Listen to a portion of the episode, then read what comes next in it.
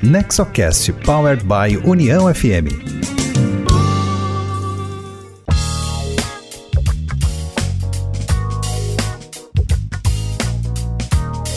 Olá, esse é o NexoCast, o podcast sobre governança corporativa, inovação e empreendedorismo voltado ao desenvolvimento com foco nas famílias empresárias.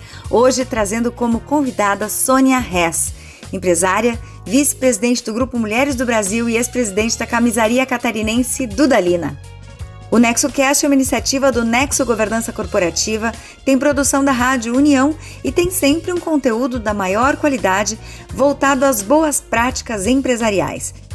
Você pode escutar o nosso podcast pelo site do Nexo, que é nexogc.com.br, pelo site da Rádio União, que é uniãofm.com.br, e pelos aplicativos de áudio como o Spotify, Apple Podcast ou Deezer. Siga o NexoCast e receba em seu aplicativo cada novo episódio que entrar na rede. Você já sabe, mas eu vou contar de novo. O Nexo Governança Corporativa é uma associação criada por fundadores e sucessores de famílias empresárias para promover boas práticas de governança corporativa, formação pessoal e profissional de novas lideranças, empreendedorismo e inovação. Eu sou Cristina Pacheco, diretora de comunicação do Nexo, e este NexoCast traz a empresária Sônia Hess, ex-presidente da Dudalina, empresa da sua família.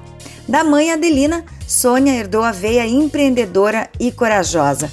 Ela nos conta sobre a jornada familiar na empresa, com o conselho de administração, os desafios e também compartilha suas experiências nessa excelente conversa com os diretores do Nexo.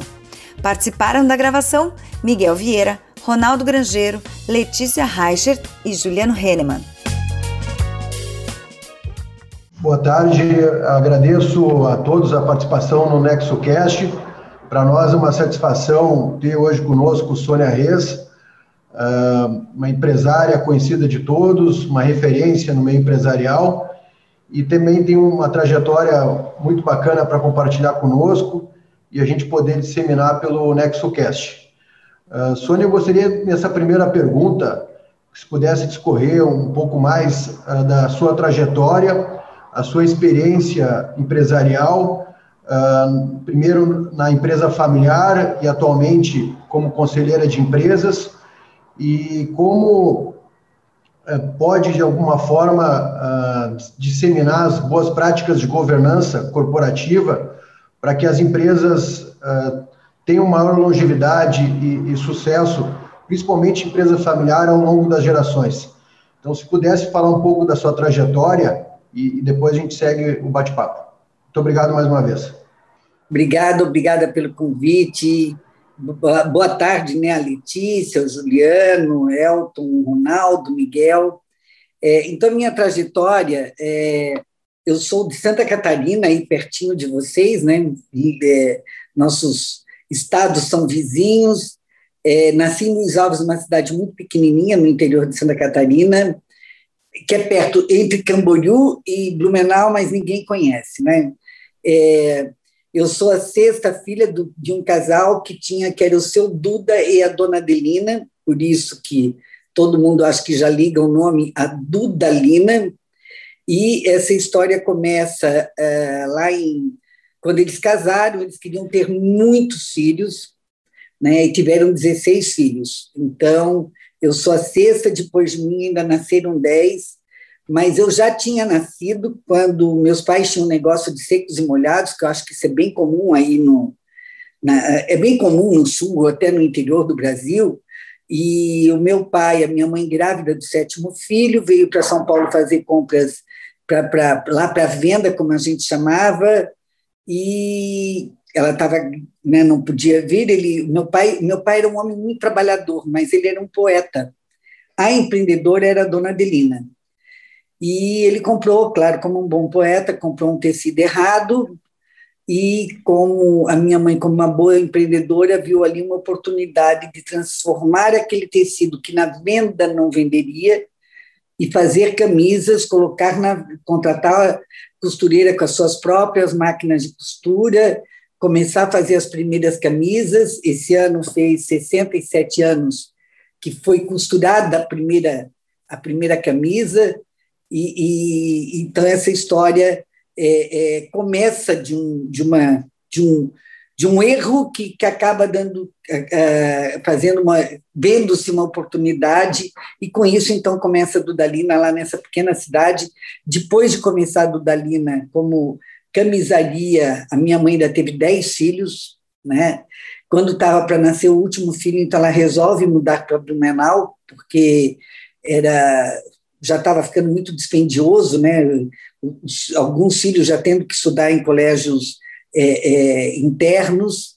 Então, nós, a família toda é, muda para Blumenau no final de 69. Eu também mudo, eu não, não tive a sorte de ter uma experiência no colégio interno, é, então já fui direto para Blumenau e sempre trabalhando, porque quando você tem muitos filhos, uma cidade pequena que não tem o que fazer, tenho que fazer assim, com uma mãe alemã, descendente de alemã, é, super é, é, trabalhadora, não tinha jeito de os filhos não trabalharem muito e não aprenderem. Né? Então, desde criança, a gente tinha, ela dava missão para nós, e missão dada era missão cumprida. Né? Então, é, eu, desde criança, trabalhei na, na empresa, com 18 anos eu fui para a Espanha fazer um curso de, de de é, é, tecnologia de confecção. Voltei, implantei na empresa. Em, é, em, em 77, eu fui convidada para trabalhar para a empresa da Espanha, mas já em outras empresas aqui no Brasil, em Minas Gerais, que foi uma oportunidade ótima, né? Sair da, da, do, do, da, da história familiar e viver uma experiência fora. Então, eu fiquei seis, quase sete anos fora e eu morava em Belo Horizonte, eu quis mudar para São Paulo. Eu sou apaixonada por São Paulo, é, então queria viver a experiência dessa, dessa grande, né? Sempre é, é, atrai muito a gente. Então eu vim para São Paulo e os meus irmãos então me convidaram para voltar a trabalhar na Dalina. Isso foi em é, 83, final de 83, e eu voltei então para Dalina, mas morando em São Paulo, indo toda semana para Blumenau. Mas aqui eu, eu, eu vim para abrir esse mercado de São Paulo, que era um mercado de capital, um mercado é, muito difícil. A gente vendia muito no interior, mas as capitais eram muito, muitas monomarcas, né? muitas lojas com as suas próprias marcas e a gente não tinha essa expertise, nós tínhamos as nossas marcas. Então eu vi abrir esse mercado, na época os grandes magazines, né, tinha Sears, tinha Mapping, tinha Mesbla no Rio, eu vim fazer esse trabalho e desde sempre eu moro aqui, desde essa época eu moro em São Paulo e continuando indo para Blumenau todas as semanas. Em 2003, eh, o meu irmão, que era o presidente, resolveu sair, e como nós tínhamos um conselho de administração numa empresa com 16 sócios, importantíssimo ter um conselho de administração, é, então, o conselho me convidou hum, para ser presidente da empresa. É, então, desde fiquei como presidente de 2003, 2003 até 2015. A empresa criou, teve muitas transformações durante esse período.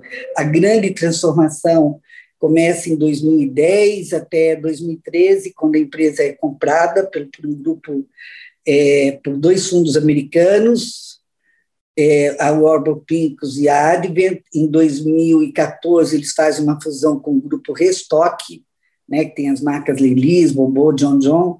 E em 2015, então, em maio, eu saí da Dudalina, fui para o conselho, mas fiquei bem pouco, e, e, e daí fui. Eu já estava muito envolvida com outros projetos, como uh, o grupo Mulheres do Brasil, que eu fundei junto com a Luísa Helena Trajano, já era do conselho curador da Fundação Dom Cabral, dos Amigos do Bem, da Verde Escola, do Instituto Ayrton Senna.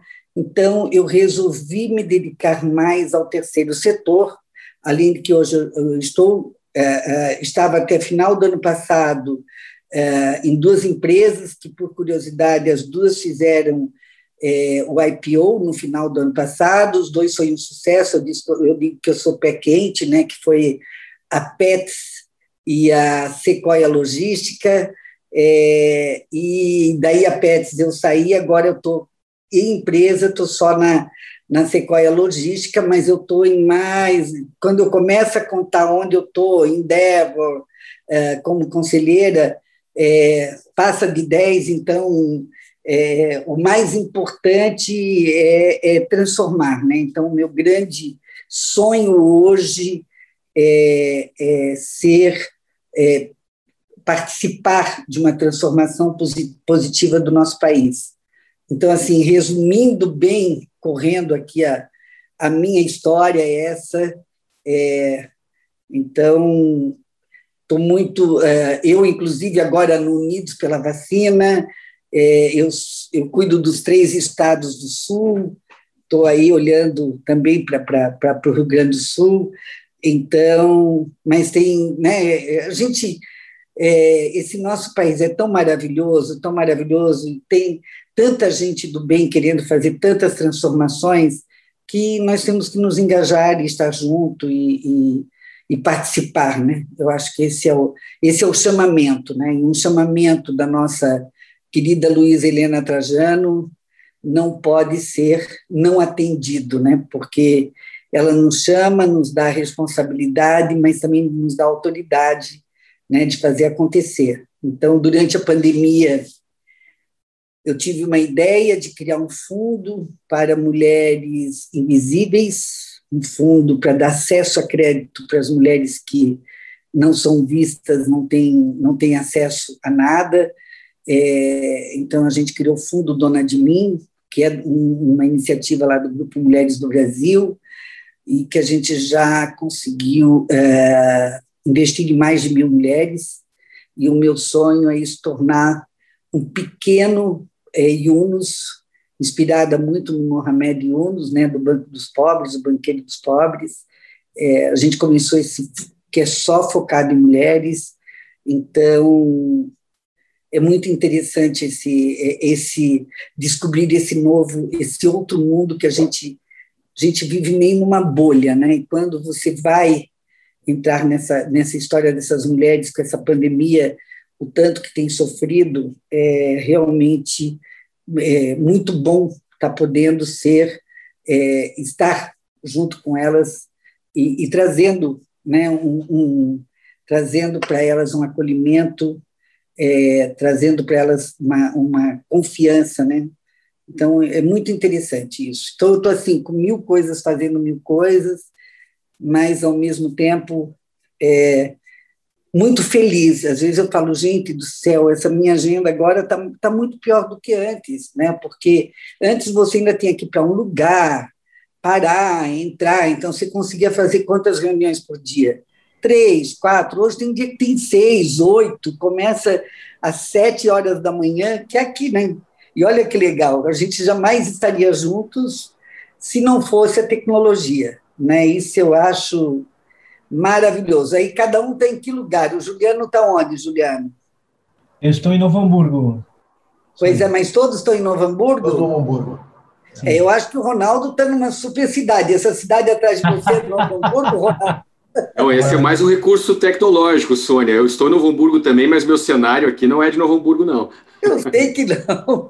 É muito, é muito divertido, né? Hoje a tecnologia faz isso.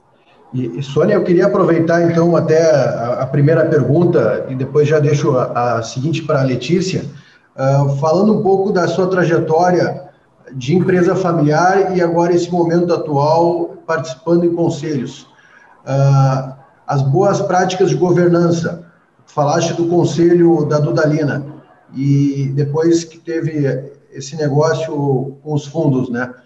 Como uh, a experiência e, e, a adoção dessas boas práticas valorizaram a empresa e isso pode ser hoje levado para outras organizações. Até tu comentaste a importância de transformar outras organizações e, e um pouco nosso meio. Se puderes falar um pouco dessa experiência atual. Miguel, é, assim, a gente tinha, como nós éramos, somos, né, 16 irmãos, é, foi muito interessante o que você falou, porque é, nós já tínhamos um, um conselho de família, tá? É, que os meus pais, meu pai e a minha mãe, enquanto vivos, faziam uma reunião, e o que era muito interessante é que não tinha, não podia entrar agregados, né? claro, os filhos foram casando, então é, é, meus pais tiveram muito esse cuidado, porque o agregar os irmãos entre vocês, vocês todo mundo aqui tem irmão. Né? A gente xinga irmão, não sei o quê, mas depois sai dando beijo e tal. O agregado vê você falar qualquer coisa para o teu, pro teu irmão, ele vai dizer, Ih, ela não gosta dele. E daí começa quantas histórias de empresas familiares que eu ouvi que aconteceram isso. Então, assim, ter esse cuidado de estar muito claro a governança, de ter lá um acordo de acionistas, como é que é esse desenho. E entre a própria família também está muito claro o que quer ser. Né? Porque eu, eu tenho visto algumas famílias que é, vira uma grande confusão. Né? Morre alguém e ninguém se entende, ninguém sabe para onde que vai. Eu imagino que agora, nessa época de, da pandemia, que acabou acontecendo mortes muito rápidas e tudo mais, algumas famílias devem estar passando algumas complicações porque não organizou a sucessão, né? Então, ter organizado a sucessão já é um assunto extremamente importante. Ter o acordo de acionistas numa empresa maior é extremamente importante, porque ele vai ditar as regras que vai é, acontecer a, a, a gestão da empresa. E ter um, um, um, conselho de administração em que ele não seja só familiar, trazer pessoas de fora também é extremamente importante. Né? Na Dudalina, a gente sempre tinha família e sempre tinha três conselheiros que não eram conselheiros, que eram conselheiros independentes. Então, isso também dá um pouco de equilíbrio, né? Quando a esquentava, a reunião ficava um pouco mais caliente, o, o, o, o conselheiro de fora vinha e dava, chamava a turma novamente para para que se colocasse, baixasse o tom às vezes e tudo mais. Então, isso foi extremamente importante no caso da, da Dudalina. Segundo, eu sempre falava que a Dudalina tinha que estar sempre pronta para ser vendida, que nem era um pensamento meu. Mas eu tinha muito cuidado para que ela tivesse sempre a melhor governança em todos os sentidos. Tá? É, então, as práticas contábeis, as, não tinha nada, tanto é que a gente assim foi, imagina, fazer uma venda em 2000 e foi final de 2013, viram a empresa do avesso, né? Vão na empresa e veem. Eu lembro que e eu também naquela época, vou colocar aqui, né? Tava tinha alguns problemas, algumas rupturas dentro da própria família, porque a minha mãe morreu em 2008 e é, quando a minha mãe morreu, de uma família, nós passamos a ser 16 famílias. Né? Então, aqui tem alguns, ao que pode acontecer algumas, alguns ruídos. E estava realmente, tinha bastante ruídos, e começou a ter essa. Né, eu consegui fazer uma super transformação na empresa, a empresa deslanchou, cresceu tremendamente, também de uma oportunidade que eu vi no mesmo olhando pelo mesmo foco lá, né, da Dona Adelina, há 60 anos atrás, e uh, uh, a gente foi, eu lembro do meu, meu controller na época, ele um dia virou para mim, só ele sabia na empresa, só eu e ele. Então eu discutia tudo que era sobre a venda da empresa à noite, era eu, um irmão só que tinha mandado de uma turma não de todos os irmãos, claro, e um advogado, não podia ser um escritório. Imagina a loucura fazer uma venda desse tamanho, nessas condições, só nós três. É, eu não queria ter o mandato dos irmãos, então eu, eu veio o irmão para fazer esse papel. E só na empresa, empresa crescendo muito, não podia ter esse clima de. Porque a venda da empresa ela só acontece quando, quando assina, né? Antes disso é tudo muita conversa. Tanto é que eu tinha eu acho que, que a gente assinou definitivamente em outubro, se eu não engano, me engano, em setembro tinha desistido de tudo. Imagina se a empresa toda tivesse, teria até desequilibrado, né? Mas, então, o meu, esse, esse, primeiro que eu tinha um super controle maravilhoso, é, um, imagina, o nome dele era Bertwin Bachmann, quase não era alemão, né? Daqueles bem rigorosos e tal. E no meio dessa história, ele tem um câncer e morre. E eu falei, meu Deus, mas graças a Deus ele preparou muito bem um garoto que trabalhava com ele, era um garoto mesmo, e, e esse garoto, um dia ele chegou para mim, eu não tinha sala, né? Ele falou, dona Sônia, vem aqui na sala de reunião, por favor. Eu senti lá, o que, que foi, Márcio? Ele falou, dona Sônia, não dá. Esse pessoal manda 80 perguntas todo dia. É muita coisa. Eu falei, pois é, mas você vai responder as 80 perguntas. É assim. Mas, dona Sônia, já perguntaram a mesma coisa. Mas você responde a mesma coisa, não tem problema. Vai respondendo. E o mais interessante é assim, que, que é, quando você tem uma empresa que ela está tão organizada, ela está tão pronta, a gente não teve um senão de nenhum escritório, todos os melhores escritórios de São Paulo fizeram né, todo o processo. É, a gente até fez na época é, o como é que é scroll, né, que fala, é, nós acabamos recebendo muito mais até do que do que a gente tinha feito, porque a empresa estava era redondinha. Eu sempre me senti eu era uma presidente contratada. Eu, eu, eu me colocava, não, não era dona, não era sócio. Eu tinha uma atitude de dona, claro, mas o meu olhar era: eu nunca fiz parte do conselho, eu respondia ao conselho.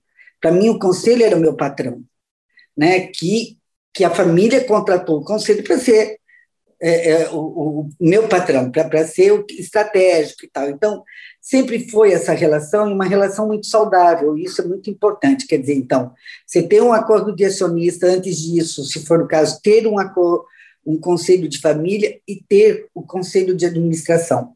E jamais o presidente de uma empresa pode fazer parte do conselho, ele tem que responder ao conselho.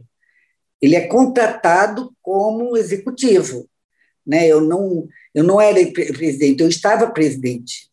Né? Então, eu acho que essas coisas de governança são extremamente importantes e tudo que você combina está lá. Então, nunca tinha, por exemplo, a gente, eu sempre, é, sempre tive né, o sonho de, de vários projetos que eu tinha junto com as pessoas que trabalhavam para a empresa, eram muitas mulheres, a gente tinha seis fábricas, então, eu levei ao conselho que eu, que eu gostaria de fazer. A gente era uma empresa extremamente lucrativa. Para ter ideia, o nosso EBITDA era acima de 25%, o nosso lucro líquido era muito mais do que isso. Eu sempre fui.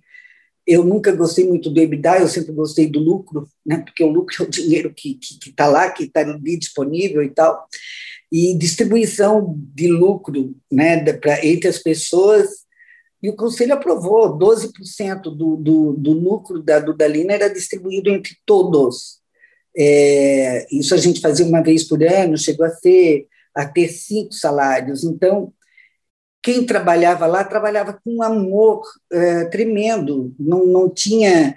É, a gente não, não. Tudo era mais facilitado. Quando você traz todo mundo para o jogo, você tem muito mais facilidade de, de tocar o teu negócio. Então, assim, eu, eu tinha as nossas fábricas, né, as fábricas no interior, né, em Santa Catarina a gente tinha em cinco cidades, no Paraná em uma cidade, é, era um prazer estar lá, era um prazer é, conviver e, e, ver o que se, o que a gente conseguia. As pessoas às vezes me paravam e diziam, mas por que, que é tão bonita a tua camisa? Por que, que o teu produto é tão é tão mágico? Eu falei, porque as pessoas que fazem, fazem com amor. E isso eu acho que é uma das coisas muito verdadeiras. Pode parecer é, é, é, coisa de marketing, não é não, viu? Isso era de verdade mesmo. É, então, assim, é, eu acho que isso é uma missão do empreendedor, sabe? Cuida bem da tua casa, que a tua casa vai cuidar bem do, do, do, do de quem está fora, né? Que é o caso do, dos teus, da, da, do, da, teus clientes e de tudo mais. Então, isso acho que era muito mágico na Dudalina. Eu lembro que uma vez um amigo meu chegou para mim e disse, Sônia, a gente chega aqui na Dudalina, as pessoas sorriem. A moça que atende o telefone, ela não fala alô. Ela falou alô, eu vejo ela sorrindo. É, então, isso tudo era muito especial. É, e a gente era muito transparente. Outra, outra historinha que tinha, uma vez um, um, um empresário foi almoçar comigo, a gente almoçava lá no refeitório, e tinha uma televisão que estava passando quanto que nós produzimos, quanto que nós faturamos naquele mês, qual era o lucro. Ele falou, Sônia, você é louca? Você mostra isso aí para todo mundo? Eu falei, por quê? Para esconder?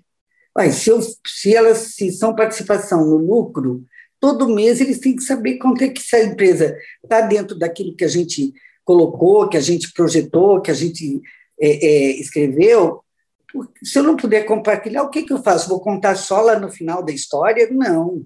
Claro que eu, o detalhe, a vírgula, a gente vai contar, mas as pessoas estão sabendo. É, então, porque eu nunca achei que não era para ser transparente, eu nunca tive esse, ah, não sei, por que não? Quem está ali com você em todas as fábricas.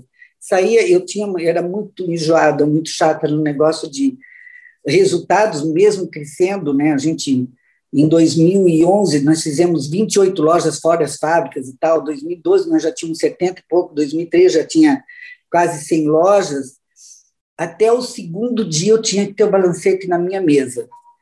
E o pessoal dizia, dona Sônia, isso é loucura, dona... Eu falava, não, não é loucura não, nós vamos conseguir.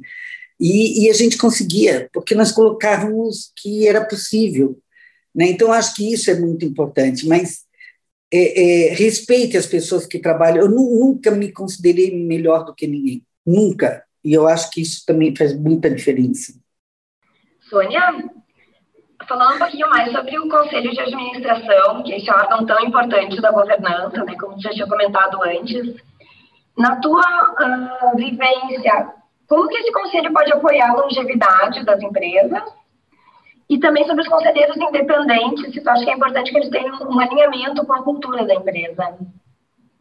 Oi, Letícia, que bom ter uma mulher aqui, né? Essa, é, somos duas aqui, então já é muito bom. É, primeiro, assim, é, como é que eu te diria?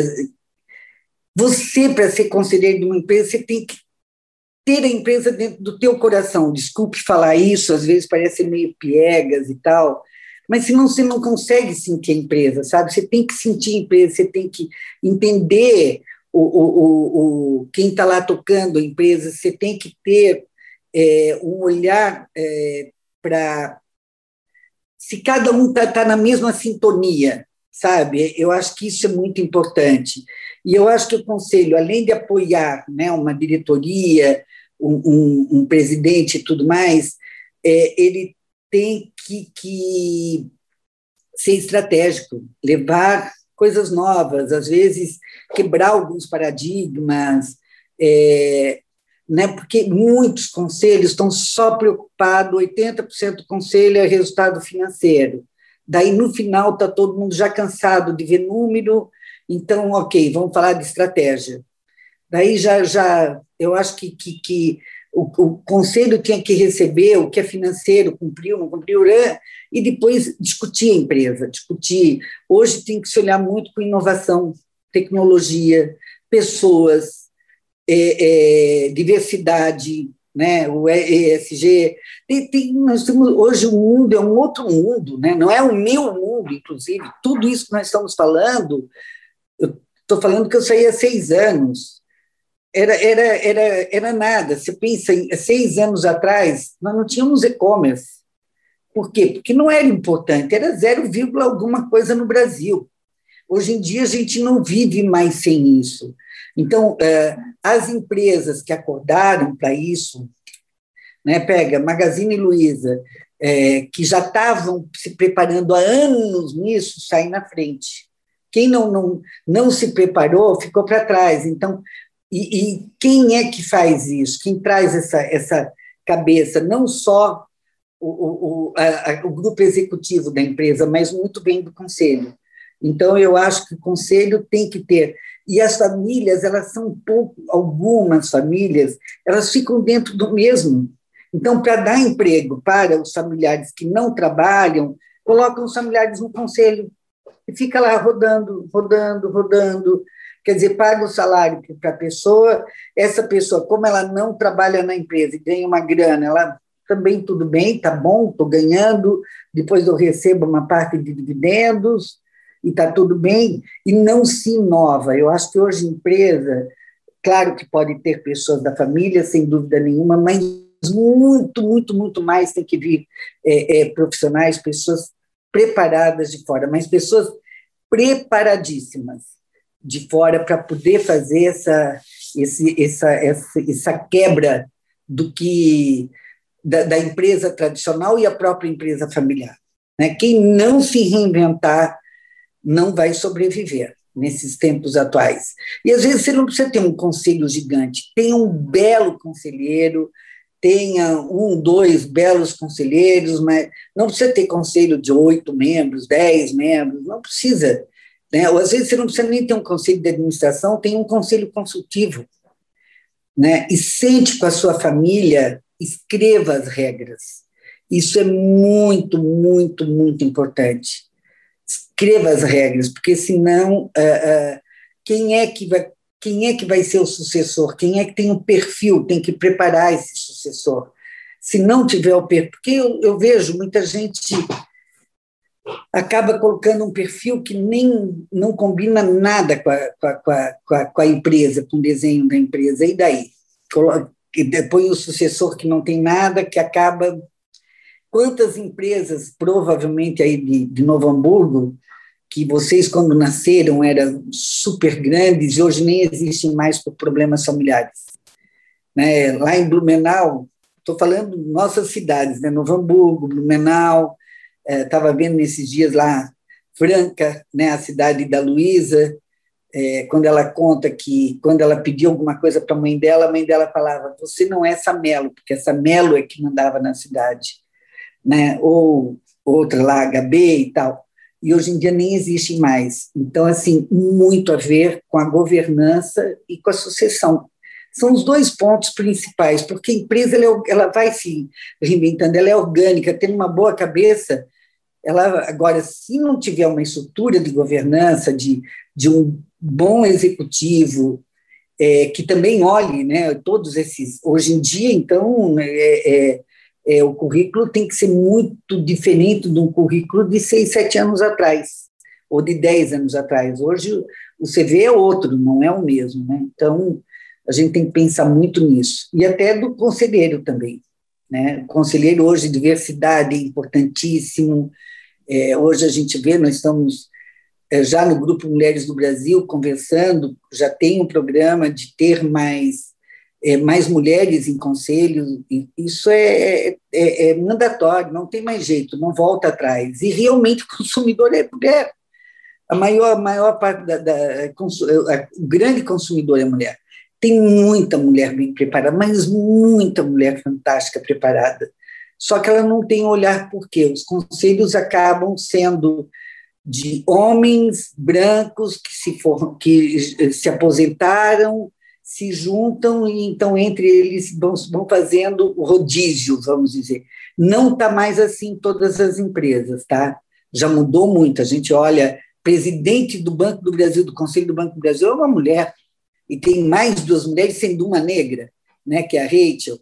A Rachel foi agora, que é super minha amiga, foi agora lá para Vale, então, tá, tá, tá mudando. Isso é muito importante. Isso é extremamente importante ter diversidade nos conselhos também.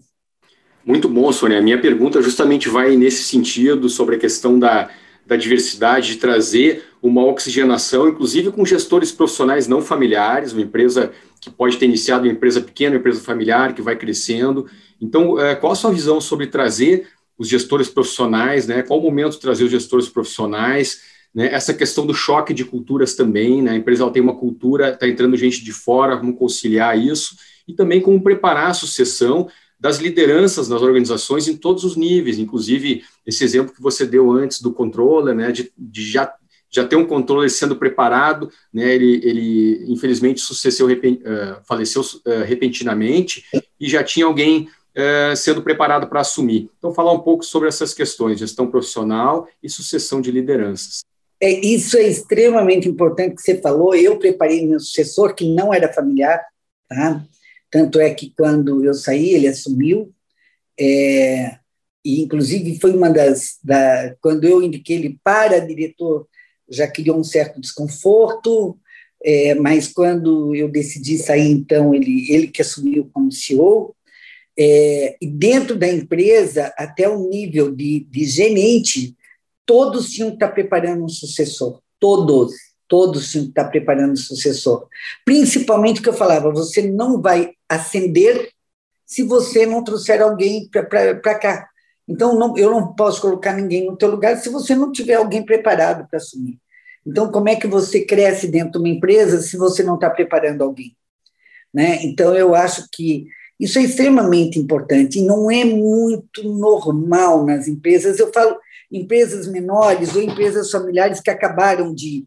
Tem muita empresa familiar assim que ela dá um estalo, né? Ela de repente cresce e tal. E, e, e mas a, a, a preparação do sucessor, a preparação e trazer pessoas de fora extremamente importante e preparar dentro da própria empresa, né? Você pode, às vezes, você tem pessoas na empresa. Nesses dias eu estava conversando sei, com um empresário e ele contando que agora na, na pandemia ele está fazendo reuniões com as com as equipes todas é, é, virtuais. Ele falou, gente, eu estou descobrindo pessoas lá na minha empresa maravilhosas, e aquelas que eu achava que era ah, eles são muito piores. Então, assim, estou vendo um outro, um, um, outro mundo que eu não conhecia da minha empresa, que, que a gente não dava espaço para um, que agora eu estou vendo que ele tem muito mais do que outro que eu dava mais espaço. Olha como é interessante essas mudanças é, desse olhar, né? Quando você vai olhar de um outro jeito, né? Porque aqui nós estamos, a gente vai olhar de outro jeito, a gente vai ouvir de outro jeito, né? Aqui não não não, não se dispersa. Na hora que nós estamos aqui na frente, nós não podemos estar dispersos. Então, achei super interessante isso, essa colocação. Então, realmente é extremamente importante é, cuidar da sucessão. E na empresa familiar, se possível, se quiser colocar alguém, prepare antes, tenha uma vivência fora, né? Você vê que a maioria das sucessões nas empresas familiares grandes, caso vai, porque eu conheço bem a história do Magalu, do, do Magazine Luiza, o, o, o Frederico trabalhou fora, se preparou fora. Depois ele veio, ele ficou quase 10 anos ali trabalhando com Marcelo Silva. Né? Depois ele foi assumir. Então, assim, ele foi preparado para o cargo, não porque só que ele é filho da Luiz Helena, né? mas ele entrou preparado para o cargo, ele entrou é, pronto para assumir. E isso é extremamente importante. Pode ser alguém da família, por que não? Né? Mas tem que ter esse olhar profissional, extremamente profissional. Maravilha. Uh, a próxima pergunta que eu gostaria de fazer é, é sobre as questões uh, sociais ambientais. Nós falamos muito sobre governança, hoje esse termo que vem ganhando cada vez mais peso do ESG, né, o social, ambiental e governança, é, a importância, falasse um pouco da importância dessa questão, hoje social, com a pandemia, ganhou muito mais peso ainda, né, e a importância das empresas estarem com esse olhar né, para o social, ambiental e governança. Hoje, a empresa que não tentar se, se eu diria, a é, é, Dudalina, por exemplo, é, nós somos a décima empresa a ser do Pacto Global da ONU, tá? porque nós já tínhamos tudo isso muito bem desenhado dentro da empresa, todos os cuidados né, com, é, com esse GIC que a gente já tinha. Não tinha esse termo, não era nada disso, só que a gente acreditava nisso. Então, assim, cuidar de pessoas, sim, cuidar do entorno onde você vive, cuidar do meio ambiente, é, tudo isso já fazia parte. É, talvez uma das coisas que a gente não tinha tanto, que era a diversidade, porque como era uma empresa com 85% de mulheres, mas muito mais costureiras, é, o número é, não era no, no alto escalão. Né? Hoje, se eu estivesse lá, eu já teria um outro olhar né, na, na, né, nesse lado, mas era muito interessante, porque a empresa ela já vivia isso quase, ela já estava muito, ela já tinha isso, mas era natural, tá? não era, não vinha de, era da empresa, por exemplo, vamos lá, os retalhos que a empresa tinha muito retalho, a gente cortava muita roupa, né? milhões de, de peças. O que, que faz com retalho? Normalmente, a maioria das empresas do mundo vendem isso, jogam fora, queimam e tudo mais. Nós não. Até inspirado pela minha mãe, a gente transformou isso dentro do instituto que nós tínhamos. Então, o que, que a gente fazia?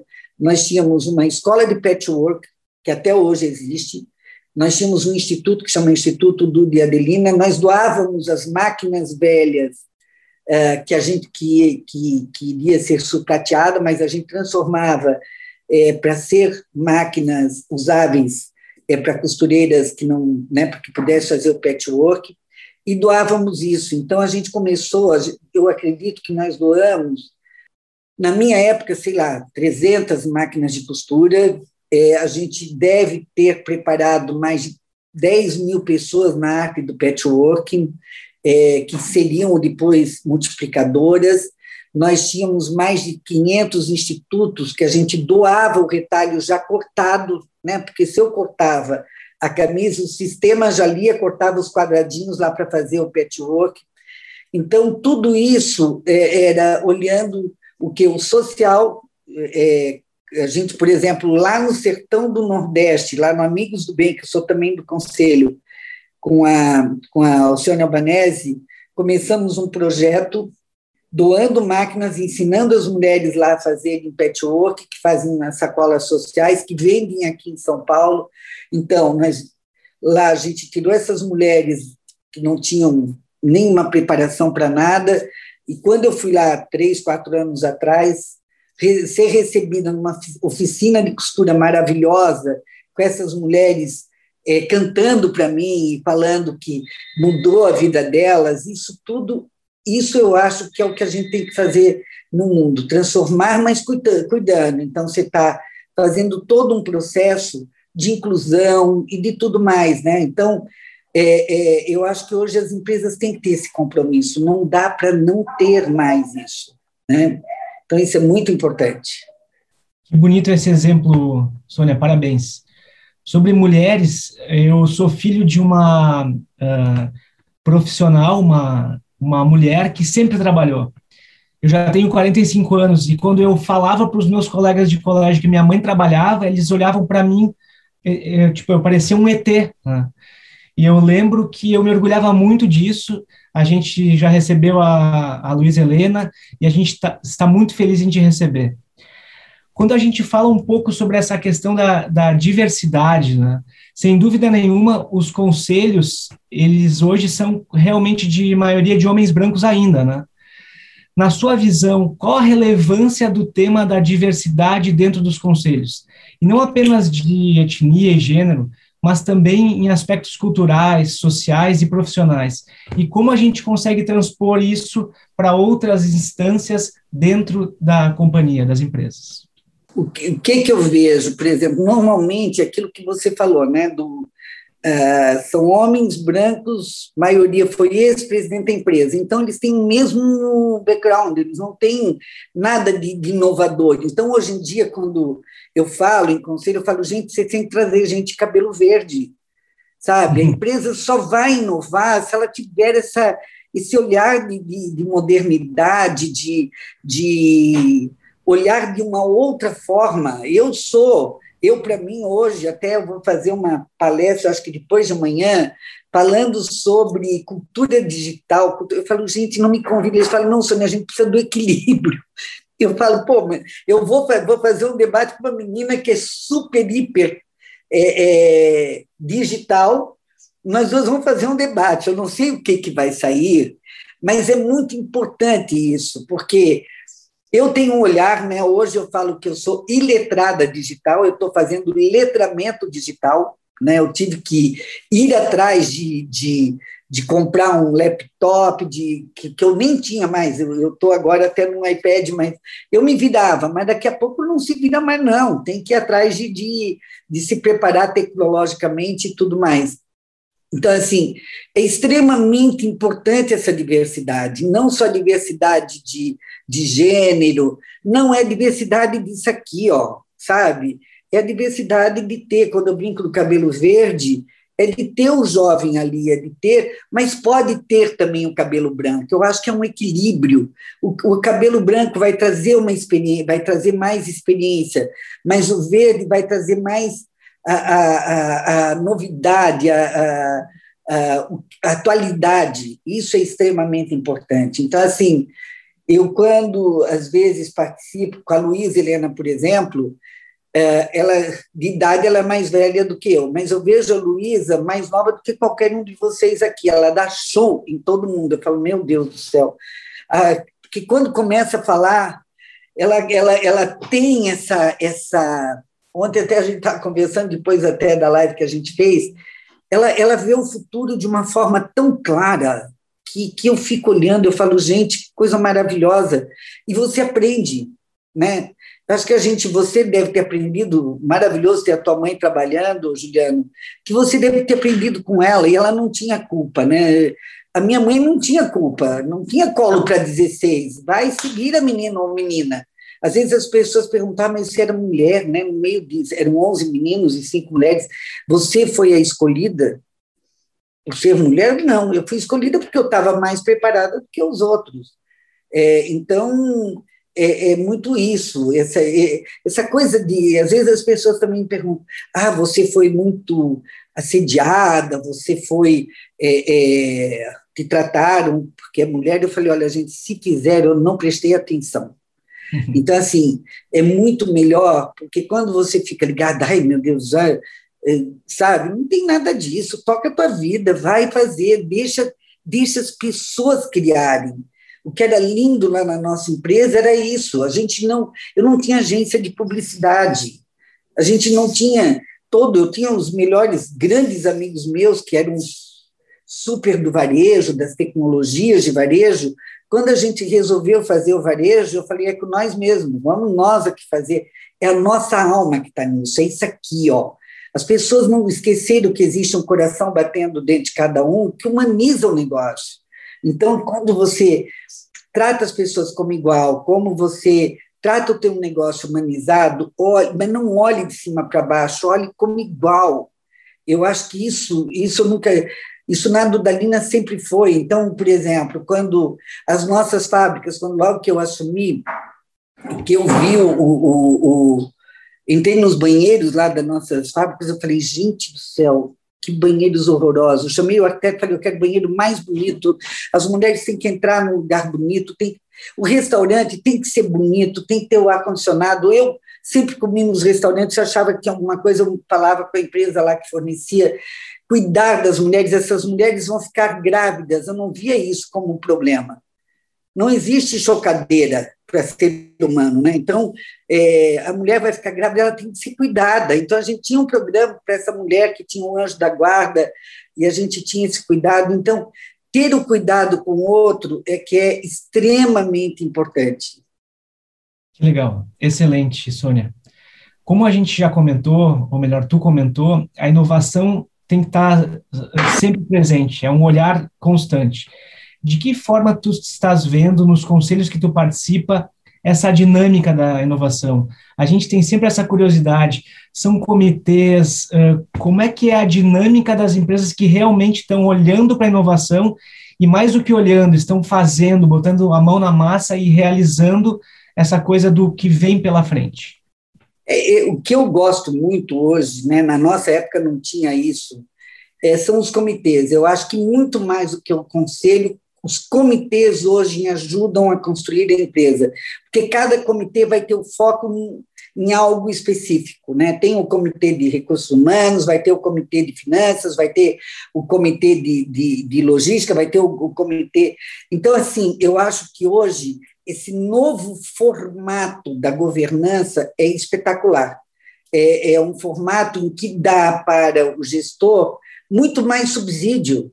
Né? Quando você está uh, uh, nesses comitês, os comitês criam todo, preparam todo o terreno para, tanto para a gestão quanto para o conselho. Né? Então, eu acho que os comitês são o preparador dos terrenos né, deixando para a hora de semear e para a hora da colheita. Então, assim, eu acho extremamente importante esse, esse modelo muito mais inovador, e, e, e nesses comitês tem que colocar pessoas de cabelo verde. Todos os comitês têm que ter alguém de tecnologia avançada, de que pense fora da casinha, que, que, que vai trazer essas, essas uh, rupturas, né? que, que, que, os, que o, normalmente o senhor está ali o dia a dia de um, de um presidente de uma empresa, ele, é, ele não é fácil. Ele, cara, não, a gente não consegue estar o tempo todo sabendo tudo.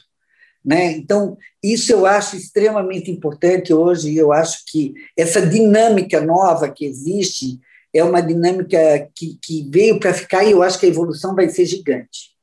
Sônia, estamos chegando no final da nossa gravação e já agradeço aí de antemão por toda a sua experiência e possibilidade de compartilhar. Um dos motes do, do Nexo Governança Corporativa é exatamente esse, troca de ideias, experiências, e para nós uh, foi muito enriquecedor hoje.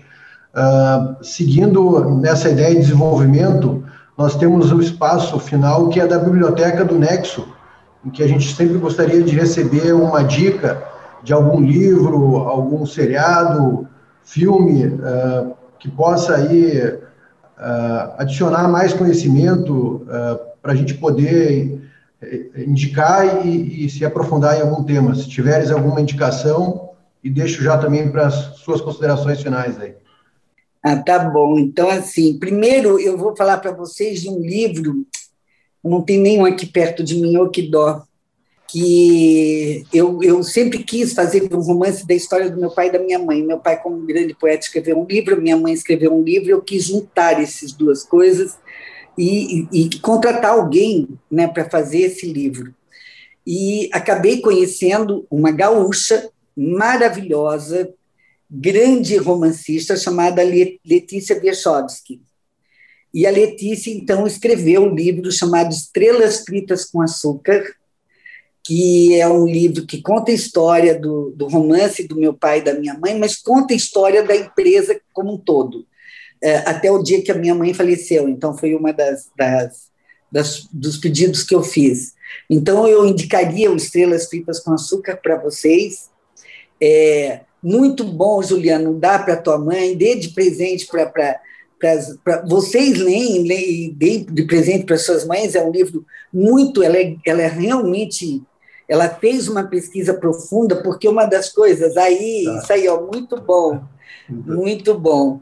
Mas o que é interessante também, até para as empresas que vão ver o que, que eu fiz há muitos anos atrás, é, e a Luísa até fala que eu também, é, é, que eu sou uma ótima vendedora, que vendo isso para ela, eu estava num, numa reunião familiar e uma prima minha falou que estava é muito inteligente, uma hacker, vai. E eu a contratei para ela fazer o nosso centro de memória. Então, é, toda a história da Dudalina, desde o primeiro mata-borrão, sabe, mata-borrão, que naquela época era o que a gente usava, que era, era o, o nosso, nossas tabelinhas de Excel tal, a minha mãe guardava tudo, tudo isso está num centro de memória. Tudo, tudo que acontece em todos os lugares, com qualquer uma das pessoas da nossa família, vão para esse centro de memória. E cada um tem acesso. Até foi muito interessante porque que a Luísa Helena acabou contratando, nós duas estávamos em Israel, e a gente foi, estava no centro, no, no Santo Sepulcro, e, a, e eu estava, tirei uma fotografia, eu não sei se eu, eu devo ter colocado no Instagram, é, e, a, e, nesse instante veio uma fotografia da minha mãe no mesmo lugar. Eu falei, Luísa, nem sabia que minha mãe tinha ido para Israel, e olha essa foto. Ela falou, mas quem te mandou isso? Daí eu contei a historinha, e hoje a Jaque faz todo o centro de memória da, do Magalu, da Luísa e mais outros trabalhos que ela faz lá no Magalu. Então, assim, e já foi contratada até por outras empresas, o quanto é importante. A Letícia, quando foi contratada para fazer o livro, ela foi, primeiro entrevistou toda a família e depois ela foi ao centro de memória, ela teve acesso a tudo para poder fazer a pesquisa, poder entender a história. Então, vocês, não sei se vocês têm, como é que são as empresas de vocês e tal, que fazer um centro de memória, porque isso aqui, ó, a gente vai acabar perdendo, perde foto, perde isso, perde aquilo, e aqui, lá não, lá vai estar tudo dentro de um lugar organizado e por, por data, por qualquer coisa. Então, assim, foi muito importante ter um centro de memória. Eu indico para muitas famílias eh, eh, empresárias, façam o seu centro de memória. Ou, como diz a Luísa, a Luísa já mudou, é a memória viva. Quer dizer, a empresa ela vai se renovando e a memória continua viva. Tá? Então, eu acho que isso é muito importante. Então, tem esse livro, tem o livro do Yunus, né, quem gosta disso, ele tem dois livros, O Banqueiro dos Pobres, é, e tem, era o livro do John Davis, eu até uma vez fiz uma palestra com ele, né, que é sobre empresas familiares, uh, e que eu gosto muito, numa das passagens, ela, ele fala, as famílias criam as empresas, mas não conseguem conversar durante o jantar sobre a empresa, não conseguem falar sobre dinheiro, isso é necessário. É, então, assim, eu acho que o John Davis é um belo livro, e eu teria mais, eu gosto muito lá de Selfridges, né, que é um, uma série maravilhosa. É, claro que eu me apaixonei pelo tempo entre costuras, então, mas aí são séries é, mais interessantes, mas o Selfridges é falando de um empresário que acreditou, né, lá que fez a, a lá em Londres, uh, e tem muitos livros. Eu gosto de todos os livros, não sei se vocês leram da Letícia, é, Fora o Casa das Sete Mulheres, o Travessia, que é maravilhoso, que é a história da Anitta Garibaldi, do Garibaldi, é, A Ponte para Terebins. E, assim, eu sou uma leitora que estou lendo o tempo todo, li livro da Melinda, li livro da, da, da do Obama, estou lendo agora. Eu vou lendo, vou aprendendo. Acho que a leitura faz a tua cabeça né, sempre expandir te, e, e faz. Eu adoro. Então, para ter ideia, todo mundo acha que eu sou louca, mas eu faço esteira lendo. Então, como é que você consegue? Eu falo, eu não consigo fazer esteira se eu não estiver lendo. Então, já é um, dois exercícios ótimos. Muito Obrigada. Bom. Muito obrigado mesmo, de coração. Obrigado pela oportunidade. Conversa é boa, vem participar conosco. O NexoCast quer ouvir a sua opinião, a sua sugestão. Nos procure e nos siga nas redes sociais. Nós estamos no Facebook e no Instagram como nexogc.com.br e no LinkedIn somos o NexoGC. Mande uma mensagem, comente nas redes sociais, participe aqui dessa conversa. E por aqui também, siga o nosso podcast para não perder nenhum episódio. Curta, compartilhe, vamos fazer a informação circular. Esse foi o episódio 32 do NexoCast, o podcast que pretende desmistificar a governança e suas ferramentas. No próximo episódio, mais insights e conteúdo voltado à gestão, inovação, empreendedorismo e governança para empresas familiares. Estiveram conosco na técnica da Rádio União na operação de áudio, equalização e edição os profissionais Luiz Felipe Trevisani, Ramon Ram, Júnior Fraga, Duda Rocha, com direção de Rodrigo Giacometti. Esse programa é um conteúdo original de Nexo Governança Corporativa, com produção técnica da Rádio União FM. Obrigada por estar conosco e até o próximo NexoCast. NexoCast Powered by União FM. Uma produção Nexo Governança Corporativa e Rádio União FM.